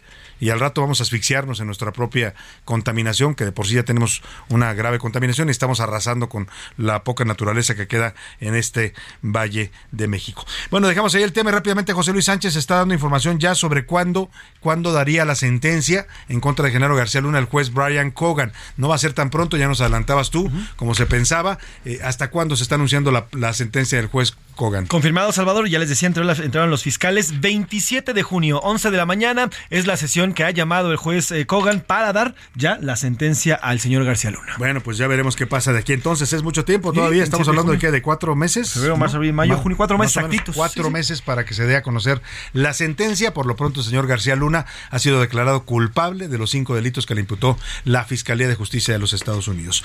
Eh, eh, vamos rápidamente a esta otra historia. Acá, pues, tenemos nuestros propios dramas y este que le contábamos ayer y que hoy nos da de manera más detallada David Fuentes. Eh, David Fuentes es originario de esta zona del Istmo, por eso conoce bien el tema y se fue a reportear este asunto de estos dos niños. Perla, de nueve años, y Daniel, de siete años, eran hermanitos, huérfanos, los había, había muerto su madre, el padre los abandonó y para sobrevivir vendían frituras en la calle, ahí en la zona de Juchitán. Lamentablemente aparecieron muertos ambos y hoy esto no solo ha conmocionado a, lo- a toda la comunidad, sino que además se exige saber qui- quién los mató y por qué. David Fuentes, el reportero especial de la UNA, nos cuenta. Investigaciones especiales. En A la Una, con Salvador García Soto. El asesinato de los hermanos Perla y Daniel, de 7 y 9 años, conmocionó a toda la región del Istmo de Tehuantepec, en Oaxaca. En estos tiempos violentos no se tenía registro de una situación similar. Los cuerpos de los niños fueron localizados el sábado pasado sobre la carretera que conecta a los poblados de Juchitán e Ixtepec. Según la necropsia, fueron estrangulados. Perla y Daniel se dedicaban a la venta de frituras en ese tramo carretero. Estaban a cargo de su abuela paterna, pues sus padres los abandonaron. Luego de la escuela, salían todas las tardes a vender chicharrones y dulces. Con esas ganancias se sostenían e intentaban salir adelante. Doña Margarita, quien estaba a cargo de ellos, exige justicia, pues asegura no se metían con nadie. Eran niños que jugaban, tenían amigos de su edad y a decir de su profesor de primaria, tenían excelentes calificaciones y posiblemente un buen futuro. Justicia, porque no se vale, no se vale lo que hicieron con mi niño, mi niño eran buenos. En la región del Istmo se menciona que el crimen organizado es el responsable del atroz crimen. De manera paralela, los grupos armados que se disputan ese corredor han manifestado en pancartas y en mensajes de redes sociales que ellos no fueron los culpables. Mientras tanto, la Fiscalía de Oaxaca detuvo como principal sospechoso a Mario, padre de los niños, pues la última vez que se les vio con vida estaban con él. Sin embargo, la familia del imputado asegura que es inocente. María, su hermana, pide que las investigaciones se realicen de manera correcta y que liberen al padre, pues no hay prueba para imputarle el crimen. Y dice, lo tienen como chivo expiatorio para calmar la situación de toda la población. Pero pues yo pido justicia. Quiero que limpiar nuestros nombres y sobre todo el de mi hermano, que a él le están echando la culpa de esto. No se vale. Al enterarse del crimen, el gobernador Salomón Jara condenó el asesinato de los dos hermanos, mientras que los ismeños exigen justicia para la memoria de Perla y Daniel, quienes el lunes pasado se les dio el último adiós. Al tiempo que la comunidad ya piensa levantarse en armas para evitar que otro crimen así se vuelva a registrar. ¡Vuelve, Daniel! A la una con Salvador García Soto reportó David Fuentes. Qué historia, de verdad, qué historia tan dramática refleja pues dolorosamente la clase de país en que nos hemos convertido. Dos niños abandonados por los padres que se quedan con la abuela, que luchan para sobrevivir, estudiaban y además vendían estas frituras, mantenían prácticamente a su abuela y los asesinan. O sea, encima de que la vida les negó toda oportunidad, los matan de esta manera tan, tan cruel. Y lo que decía David, esto está conmocionando a toda la comunidad ismeña. Mandamos un saludo a todos, a todos los amigos que nos escuchan allá en el Istmo. Tenemos la estación en el 106.5 de FM y vaya que es para conmocionar. ¿eh? Yo creo que tienen toda la razón en exigir justicia. Y decía David, incluso hablan de levantarse en armas y mire que los ismeños cuando dicen ese tipo de cosas no los dicen, no lo dicen jugando. Son gente, son gente decidida, gente valiente y me parece que este caso amerita una respuesta rápida y contundente y clara de las autoridades que haya justicia por la muerte de estos dos pequeñitos de 7 y 9 años. Oiga, hemos estado hablando con usted del encarecimiento de los productos alimenticios en México, de la carestía que estamos padeciendo los mexicanos en varios alimentos y uno de ellos, el que más nos está golpeando o de los que más nos golpean y nos duelen, es el precio del huevo. Está llegando ya hasta los 50 pesos por kilo en la zona centro y a incluso 100 pesos por un cartón de 30 huevos. Esto significa un aumento de cerca de 30% del producto en los últimos meses. Para hablar de esta problemática, saludo con gusto en la línea telefónica a Juan Carlos Anaya. Él es director general del Grupo Consultor de Mercados Agrícolas. ¿Cómo está Juan Carlos? Qué gusto saludarlo. Muy buenas tardes.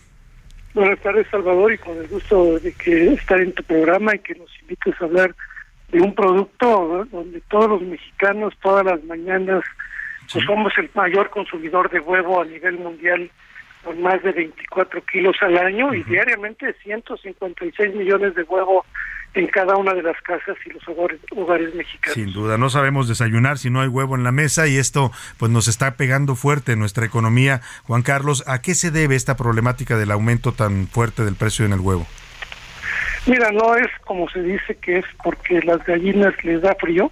Esto viene del año pasado, donde empezó una enfermedad de la influencia aviar en Estados Unidos en el mes de febrero, que ha causado una influenza que, que han tenido que sacrificar a más de, 100, de más de 58 millones de aves. Y esto ha hecho que en la Unión Americana la producción se reduzca en aproximadamente 3 al 5%. Y a finales del año y principios de este año se empezó a ver el efecto en las fronteras, donde el huevo en Estados Unidos costaba 110, 120 pesos el kilo y en México andaba sobre 40, 43 pesos y eso hizo que gente de, del lado americano viniera a México a comprar huevo, lo cual no está permitido por temas sanitarios, era un contrabando y eso vino a causar una especulación. Pero en México también tuvimos influencia aviar que inició en el mes de octubre en Metepec y luego en tres entidades, que ha causado que te- se tengan que sacrificar casi 6 millones de aves. Afortunadamente en México la Unión de Agricultores y Senacica han hecho un trabajo importante de bioseguridad y de vacunación de aves, lo cual no hacen en Estados Unidos, y eh, tuvieron que vacunar a 140 millones de aves.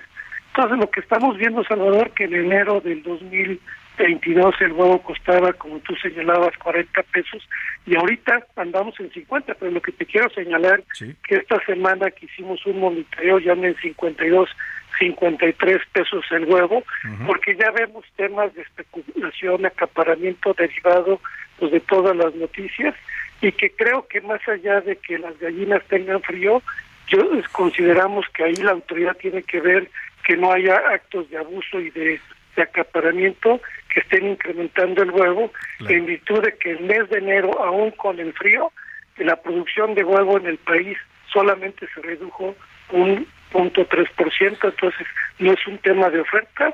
México es autosuficiente en huevo. Claro, y esto que usted dice, lo que comentó el, el Procurador Federal del Consumidor Ricardo Sheffield, un, despropósito total decir que por el frío las gallinas no estaban poniendo igual, pero ya nos explica eh, alguien que sí sabe estos temas, Juan Carlos Anaya, eh, cuál es la situación y por qué se genera este encarecimiento del precio del huevo. Ahora, eh, eh, además de la acción de las autoridades, que ya lo dice usted, más que andar haciendo declaraciones ocurrentes, deben de cuidar que no se esté dando el acaparamiento y la especulación con el huevo. Que- ¿Cuándo puede cambiar esta situación, digamos? ¿Cuándo puede el huevo volver a sus precios normal? Y si es que va a volver. Bueno, nosotros lo que estamos viendo es que a finales de marzo, por la estacionalidad, efectivamente en estos meses de frío sí baja la producción, hay menos oferta. A finales de marzo, abril, ya empezamos a ver una mayor oferta de huevo, ya hay más este más solicito, más calorcito. Entonces esperemos que a finales de, de marzo, principios de abril, Salvador, ya veamos una disminución en el precio del huevo, pero sí creo que la autoridad debe trabajar con la cadena, con los productores, los intermediarios y con los autoservicios y mercados para que este huevo, el huevo que es una un producto que todas eh, la- las familias mexicanas consumen, no sufran de estos abusos que sí estamos viendo en el mercado. Sin duda, ojalá la autoridad pues se ponga las pilas y regule esta parte que sí le corresponde y que sí tiene facultades para hacerlo y de esa manera pues aligere un poco el impacto que está teniendo este aumento de precios para los mexicanos. Juan Carlos Anaya, director general del Grupo Consultor de Mercados Agrícolas, le agradecemos mucho el darnos esta explicación eh, detallada para nuestro auditorio. Gracias, Salvador, y buenas tardes. Un gusto saludarlo. Muy buenas tardes. Ahora sí que con los huevos no se metan, ¿eh? porque nos ponen en problemas de verdad. Eh, Es un producto que consumimos todos los mexicanos y es una fuente de proteína para la mayoría de las familias. ¿eh? Y además muy sabroso. Yo francamente no consigo un desayuno sin huevitos, ¿no? Los huevitos como le gusten a usted, fritos, estrellados, eh, revueltos, eh, con cualquier cosa que les quiera poner, son deliciosos. Así es que esperemos, lo dice bien Juan Carlos Anaya, que el gobierno haga su parte y pues supervise que no se den estos fenómenos de concentración, acaparamiento y especulación con el huevo y de esa manera también pues para marzo dice él prevé que ante el aumento de la producción haya más oferta y eso ayude a disminuir el precio del huevo. Esperemos que así ocurra. Vamos rápidamente a los deportes que también también pues también tiene huevos caros también, ¿eh? Bueno, vámonos al con Oscar Mota. Los deportes en A la Una con Oscar Mota. Oye, Oscar Mota, quise decir que también te impacta el precio Claro, del huevo. ¿no? yo no podría entenderlo En al revés. También subieron los huevos. Estamos hasta la hasta la moda, ya querido Salvador. Me, me acordé del chiste, ¿no? De, de dos este eh, que, que es un matrimonio que dice que le dice la esposa, "¿Y tú cómo quieres tus huevos, mi amor? Con todo el alma, ¿no?" Y, y ya que le sirvieran como sea. Bueno, O después de- aquella de la mujer que va a decirle que su marido está muy mal, que qué le hace, ¿no? Sí. A un curandero le dice, pues pásele un huevo por todo. el- y se van luego, luego, ¿no? Pobre hombre. Oye, la sección deportiva me encanta, ¿eh? cada vez se vuelve más entretenida, verdaderamente. Venga, Oscar, ¿qué nos traes? Querido Salvador García Soto, amigas y amigos, hoy un gran día para ganar. Atento, a ver, a los fanáticos del box, pero principalmente a los que viven en Jalisco, hay una información importante. Escuchemos. Queremos honrar nuestro pasado a través de quienes ponen en alto el nombre de Jalisco en el presente. Por eso estoy listo para regresar a mi casa y defender mis títulos en el lugar donde nací y inició mi historia. Escuchamos a Enrique Alfaro, eh, que es eh, gobernador de Jalisco, y a Canelo Álvarez, que anuncia que va a regresar, va a volver a pelear en Jalisco. La última vez que lo hizo fue en el 2011, entonces, Oye, 12 hasta- años después. ya Hasta que se regresó a su tierra, ya se Sí. creía de Las Vegas, el señor. Sí, básicamente. De Miami, ¿no? Obviamente, pues allá se hace más lana y todo eso. Hay algunos detalles importantes. A ver, eh, todavía no hay una fecha como tal, pero se manejan dos opciones. La primera sería el 6 de mayo y si no, la próxima sería el 13 de mayo. Ahí obviamente obviamente por el tema número uno, por el festejo de los 200 años de, Del eh, Estado de del Jalisco, Estado de de Jalisco. constitución. Y se juntaría por el tema de pagos por evento a Estados Unidos, por el famoso tema del 5 de mayo que se- Ah, Claro, se que es el festeja de la mexicanidad allá en, en los Estados Unidos. ¿Contra exacto. quién pelearé, se sabe? Eh, uno de los detalles es John Ryder, todavía no está confirmado, pero es quien se apunta más para que pueda pelear contra Canelo Álvarez. Tiene marca de 32 victorias y 5 derrotas y 18 knockouts. La última vez que peleó Canelo Álvarez en Jalisco fue en junio del 2011, derrotando a Ryan Rhodes. Después en noviembre peleó en la Plaza de Toros México y de ahí obviamente pues ya toda esta gira y todas estas peleas que ha estado haciendo en Estados Unidos, ganando un sinfín de títulos y obviamente muchísima lana. Entonces Canelo Álvarez nuevamente en Jalisco y reitero para que vayan ahí preparando a principios de mayo.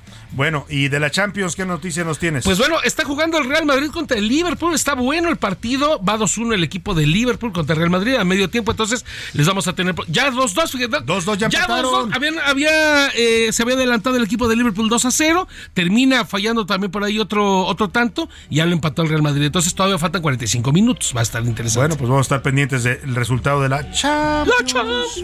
Muchas gracias, Oscar. Ay, un gran día para ganar. Vámonos, vámonos a otro tema y este tema tiene que ver con lo que ocurre hoy en buena parte del mundo, incluido México, que es la fiesta del carnaval. Es la despedida de la carne, así se le denomina en la tradición católica, para entrar ya mañana al miércoles de ceniza e iniciar el periodo de cuaresma. Y bueno, la despedida de la carne es de realmente una despedida bastante festiva muy, vis- muy visual, muy sensual también en carnavales de todo el mundo.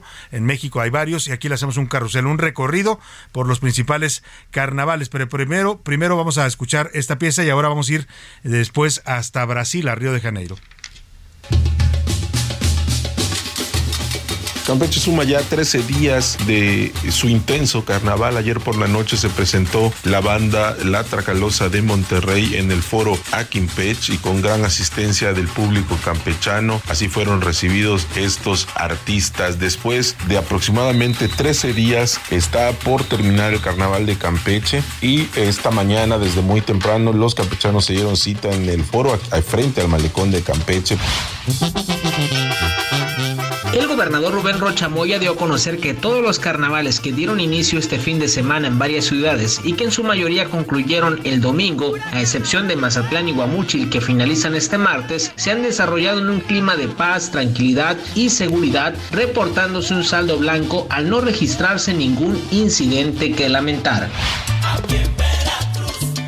El carnaval de Veracruz cambió su fecha el verano por motivo del COVID-19. Hasta el momento se mantendrá la celebración entre junio y julio. Dicho carnaval es de los más antiguos con su celebración iniciada a principios del siglo XVIII. Atrae a casi un millón de personas con un show colorido, desfiles y música en vivo. Este carnaval contempla la coronación del rey y la reina, donde el primero es una representación grosera de la deidad de la locura y la burla, mientras que la reina es la representación local de la belleza. El primer día se realiza la quema del mal humor en el Zócalo y los días siguientes se efectúan la coronación de los niños y reyes de la alegría en la macroplaza del malecón, los desfiles del carnaval y para finalizar el entierro de Juan Carnaval.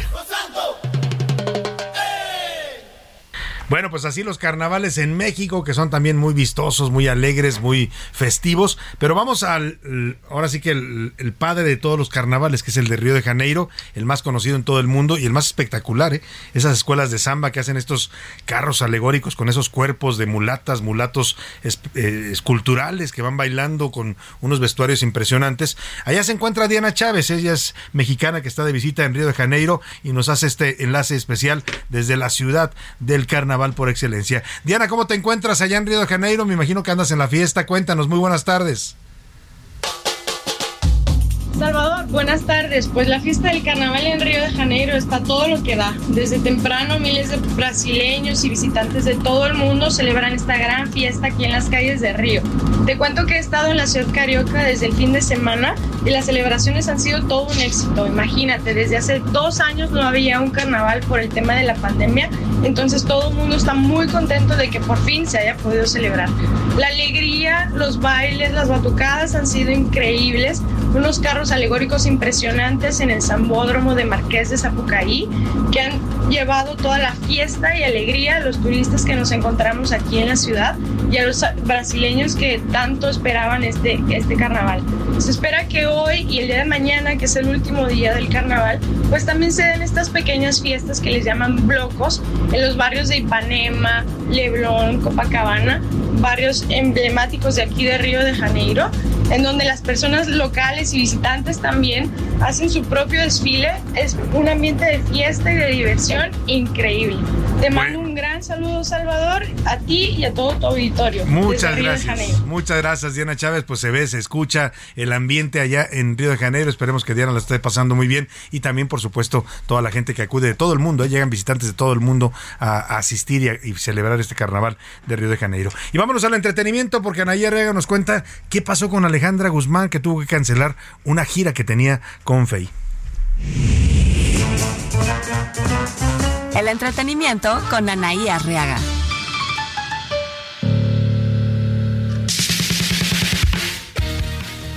Mi querido Salvador, ¿cómo estás? Excelente tarde, fuerte abrazo para ti. Amigas, amigos de la una, les cuento que Alejandra Guzmán la semana pasada dijo no voy a ir de gira con Faye, pues puso Eternas Tour porque además de que Faye quería pues cantar en playback, también quería ganar un poco más. Y esto se dice que fue lo que le molestó a Alejandra Guzmán. El papá de Alejandra, que es Enrique Guzmán, ya salió al quite y dijo que va a iniciar una gira con su hija. No puede ningún artista salir a un espectáculo hacer playback y entonces Alejandra decidió cancelarlo. El que pagó su boleto por lo menos cántame, ¿no? Y para concluir, mi querido Salvador, te cuento que el exnovio de la actriz de Televisa, Lidia Brito, Said Pichardo, fue detenido este lunes por elementos de la Secretaría de Seguridad Ciudadana. Que tengan una excelente tarde. Recuerden, pórtense muy mal, pero cuídense muy bien.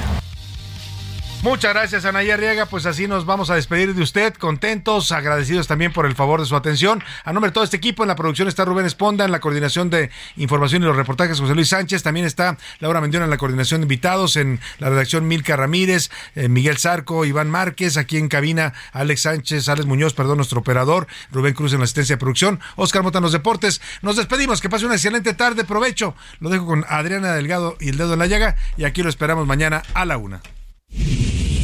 Por hoy termina a la una con Salvador García Soto. El espacio que te escucha, acompaña e informa. A la una con Salvador García Soto.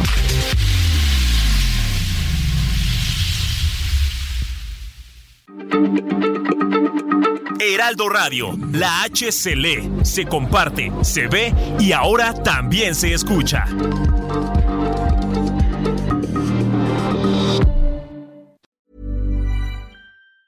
Hi, I'm Daniel, founder of Pretty Litter. Did you know cats tend to hide symptoms of sickness and pain? I learned this the hard way after losing my cat, Gingy. So I created Pretty Litter, a health monitoring litter that helps detect early signs of illness by changing colors, saving you money and potentially your cat's life. Pretty Litter is veterinarian developed, and it's the easiest way to keep tabs on your fur baby's health right at home. Go to prettylitter.com and use code ACAST for 20% off your first order and a free cat toy. Terms and conditions apply. See site for details.